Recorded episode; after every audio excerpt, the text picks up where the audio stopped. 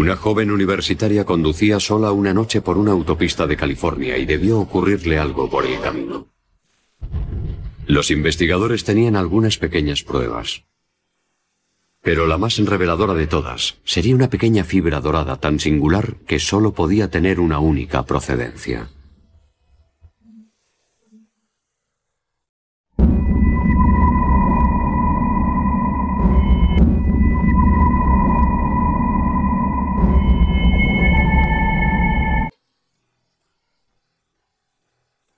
Cara Not, de 20 años de edad, estudiaba en la Universidad Estatal de San Diego. Era una ferviente ecologista y excelente atleta que quería trabajar algún día como profesora. No se me ocurre una sola cosa mala que pudiera decir de Cara, porque era la hija perfecta que cualquier padre desearía tener. Hacía deporte, adoraba los animales, trabajaba en el zoo. Era una chica muy activa y tenía un novio maravilloso. Hacían una pareja que la gente se paraba por la calle. Cuando llegaron las fiestas navideñas, el novio de Cara, Wayne Bautista, contrajo un fuerte resfriado, así que Cara fue en su coche hasta Escondido, California, para verle. Llamó dos o tres veces para preguntarme cosas de cuidados médicos, el termómetro y no sé, cosas así, porque ella nunca había tenido experiencia con eso. Alrededor de las ocho de la tarde, Cara llamó a su padre para decirle que ya iba de camino a casa. Pero pasaron varias horas y Cara todavía no había llegado.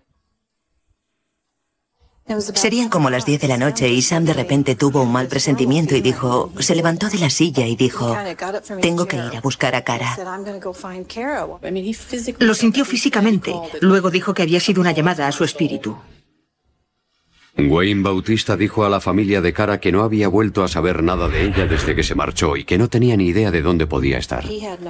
No nos dio ninguna explicación. Estaba como todos nosotros. Estábamos muy preocupados.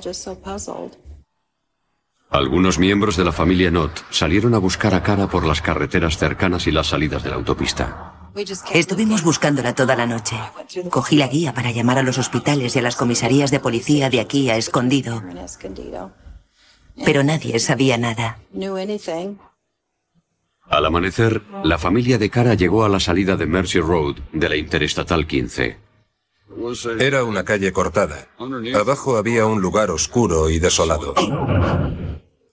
Yo mismo había estado allí como agente y después como supervisor para hacer informes y no solía quedarme mucho porque era un lugar un poco siniestro. Solíamos llamar a ese lugar la tumba, por el aspecto que tenía desde debajo del puente. Bajo la vía principal y apartado de la vista del público apareció el coche de cara. La ventanilla del conductor estaba medio abierta. Las llaves seguían estando puestas y el bolso de cara estaba en el asiento. Los investigadores del Departamento de Policía de San Diego registraron toda la zona. A 20 metros de allí, bajo un puente cercano, encontraron lo que parecía el cuerpo de una mujer. El padre de Cara, Sam, estaba allí y dedujo por la reacción del sheriff que había malas noticias. Sam se acercó a los agentes y les miró a los ojos de hombre a hombre y les dijo, ¿han encontrado a mi hija? Y los agentes apartaron la vista y dijeron, sí, la encontramos, lo sentimos, está muerta. Lo que dijo Sam fue algo que nunca olvidaré.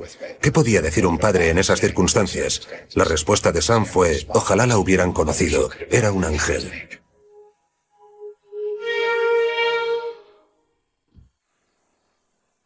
El asesinato de Karanot, de 20 años, era un absoluto misterio.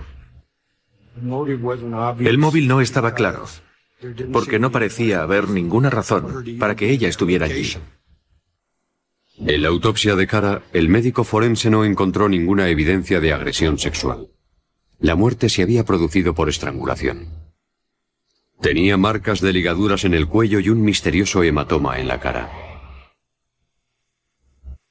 La única prueba que había en el interior del coche de cara era un recibo de una gasolinera de Chevron que estaba a unos 25 kilómetros del escenario del crimen. Por supuesto fuimos a la gasolinera y preguntamos a la gente. La recordaban muy bien y no habían visto nada fuera de lo normal. Nadie se acercó a ella. Solo llenó el depósito, pagó la gasolina y se marchó, ella sola. Sobre el puente, cerca del cuerpo de Cara, los investigadores encontraron dos huellas de neumático muy sospechosas. No estaba seguro si eran huellas de frenado o huellas de aceleración, pero se conservaron, se midieron, se midieron cuidadosamente y se hicieron muchas fotografías. La distancia entre las huellas era de 53 pulgadas, lo que indicaba que se trataba de un vehículo de gran tamaño. Parecía que Cara había detenido el coche de forma voluntaria, así que los investigadores pensaban que debía haber algún motivo para que ella parara. Quien parara a la joven debía ser alguien en quien confiara. Por eso sospechaba de su novio, porque ella no iba a parar por cualquiera, era prudente. El novio de Cara, Wayne Bautista, había sido la última persona conocida en haber visto a Cara con vida. Teníamos que investigarlo. Él había estado mucho tiempo con ella porque estaba enfermo y ella había ido a cuidarle. Y solo teníamos su palabra de que se había marchado y a qué hora se había ido. Bautista dijo que estuvo en casa toda la noche después de que Cara se fuera y su hermana había confirmado su coartada. A las nueve de la noche del sábado 27 de diciembre, Caranot llamó por teléfono a sus padres para decir que ya iba camino a casa. La policía necesitaba más información y pidieron a un canal local de televisión que incluyeran el caso de Cara en uno de sus reportajes.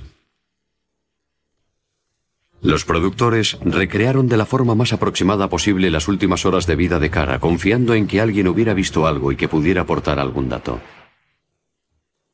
Y Rory Divine, una famosa reportera local, solicitó la ayuda de Craig Pyre, un patrullero de la policía de California, para hacer un reportaje sobre seguridad vial.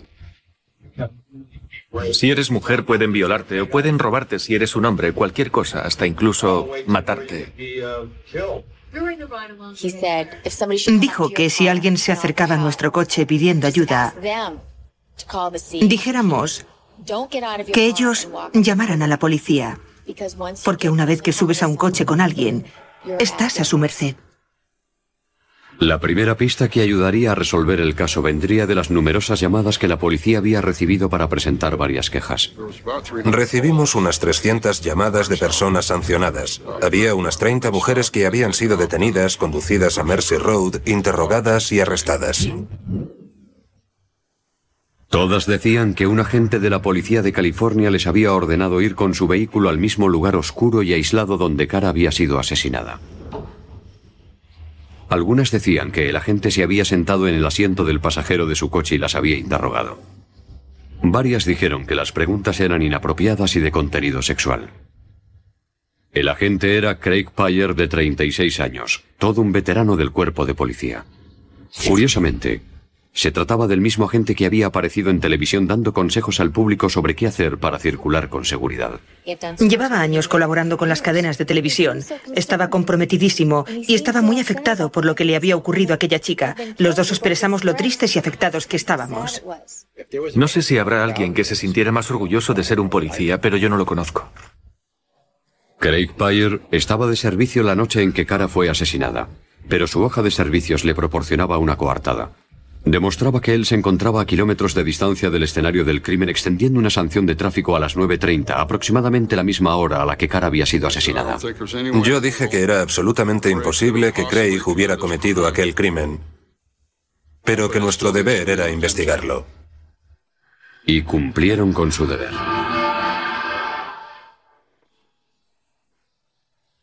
Una semana después del asesinato de Karanot, las autoridades seguían sin poder señalar a ningún sospechoso.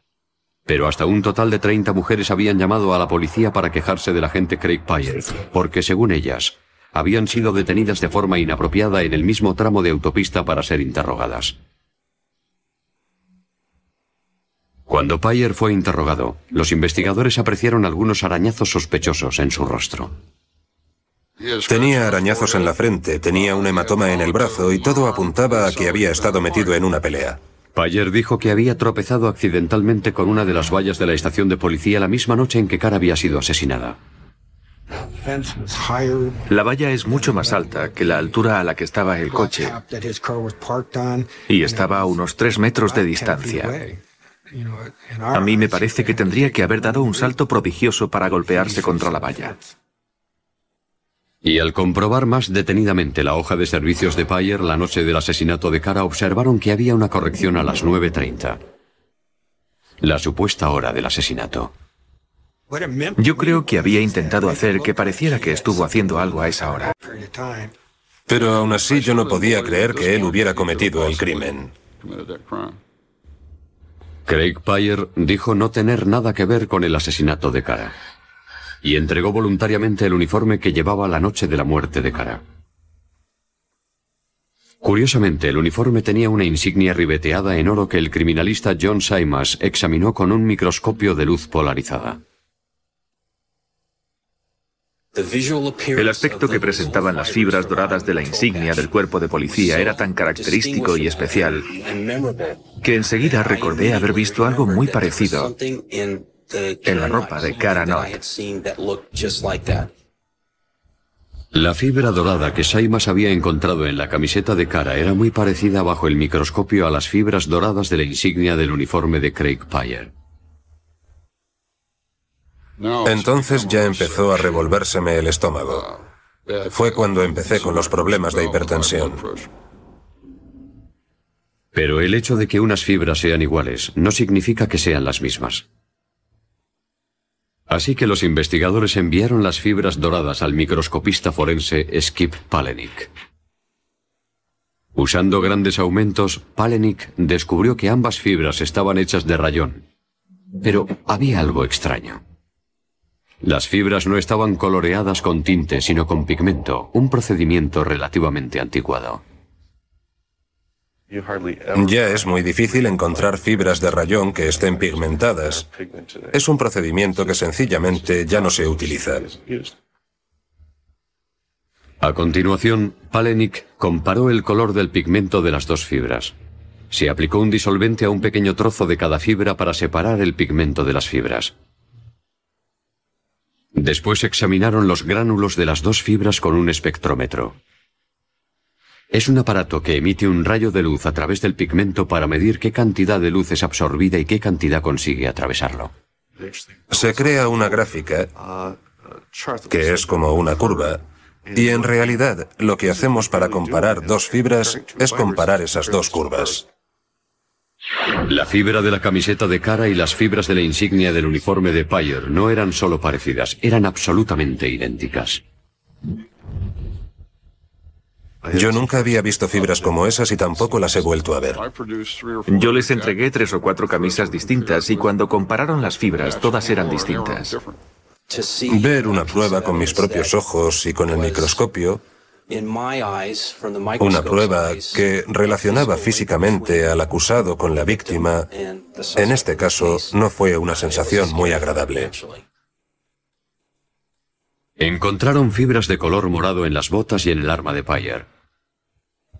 Cuando se analizaron las fibras con el mismo procedimiento que las fibras doradas, resultaron ser idénticas a las fibras del pantalón de chándal de cara. Se había producido una doble transferencia de fibras. Había fibras pertenecientes a la ropa de Cara Not en Craig Payer y había fibras pertenecientes a la ropa de Craig Payer en Cara Not pero no muchas, porque fue un contacto que yo llamaría un contacto fugaz. Fue muy rápido y todo acabó casi al instante. Los investigadores rociaron con luminol el maletero del coche patrulla de Payer y no encontraron nada. Pero observaron que había un pequeño trozo de cuerda bajo la rueda de repuesto. La policía pidió al odontólogo forense Skip Sperber que comparara la cuerda del coche patrulla de Payer con las marcas de ligaduras del cuello de cara. Al medir la cuerda, vi que había exactamente un centímetro de separación desde el centro de cada vuelta a la siguiente y que las marcas de cuerda del cuello de cara también tenían un centímetro exacto de separación. Y eso lo que me indicaba a mí era que lo más probable fuera que las heridas se produjeran con esa misma cuerda. Además, en una bota de cara Not, los científicos encontraron una pequeña gota de sangre. Cuando surgió el caso de la señorita Not, todavía no se hacían muchas pruebas de ADN. Lo que hacíamos era basarnos en el grupo sanguíneo. Los análisis revelaron que era sangre del grupo AB, el grupo sanguíneo menos frecuente en los Estados Unidos, que también resultaba ser el mismo grupo de la sangre de Craig Pye. 21 días después del asesinato de Cara Knott, Craig Pye, veterano con 13 años de antigüedad en el cuerpo de policía, era acusado de homicidio en primer grado. Creo que lo que Craig dijo fue algo así como, no digo que haya sido yo, que no he sido yo, pero ¿qué me pasaría si hubiera sido yo? Recuerdo que me quedé anonadada, atónita. Era algo inverosímil, eso no podía ser cierto.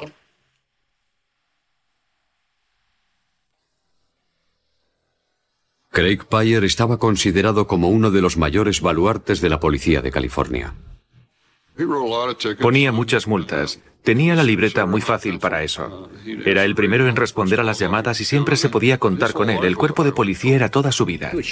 Le sacaba brillo a su placa y siempre iba impecable. Él era así, era parte de su personalidad, o digamos gran parte de su personalidad. Y es evidente que tuvo que pasar algo. Había una abrumadora cantidad de pruebas que le relacionaban con el asesinato de Karanot. Las huellas de neumático tenían una separación de 53 pulgadas, la misma distancia que había entre las ruedas del coche patrulla de Payer. Vimos que era exactamente la misma distancia que tenía el todoterreno de la policía. La forma y el tamaño de los hematomas del rostro de cara eran parecidos a los que se producirían con una linterna de la policía.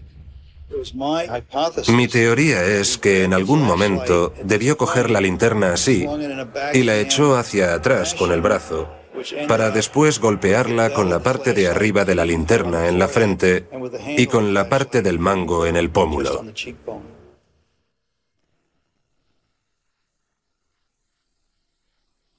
Según los fiscales, Craig Payer vio primero a Karanot en la gasolinera de Chevron cuando estaba llenando el depósito.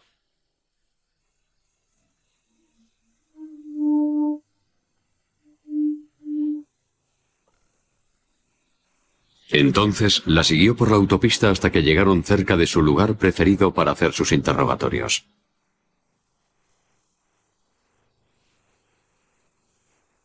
Basándose en los testimonios de otras mujeres a las que Payer había parado, los fiscales creen que encendió las luces y usó el altavoz para decirle a Cara que le siguiera por la autopista hasta la siguiente salida.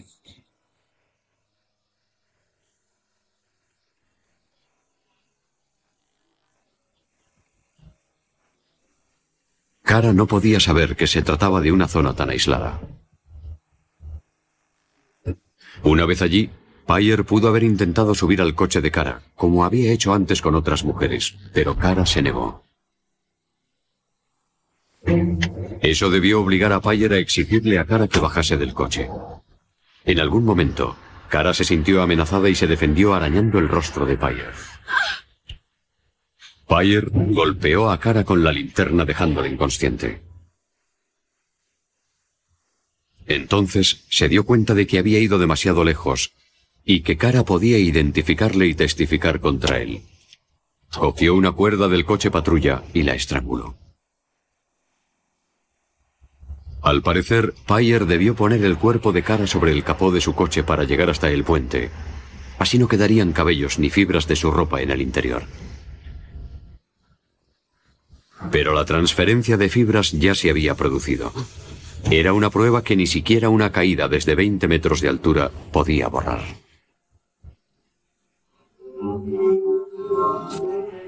Aquel diminuto trozo de fibra dorada que él no podía ni imaginar que se hubiera transferido entre él y Karanot fue su talón de Aquiles. Es irónico que la fibra de la insignia, que parecía ser tan importante para él, fuera precisamente la prueba clave que le condenó. Craig Payer fue condenado por asesinato en primer grado y sentenciado a 25 años de prisión.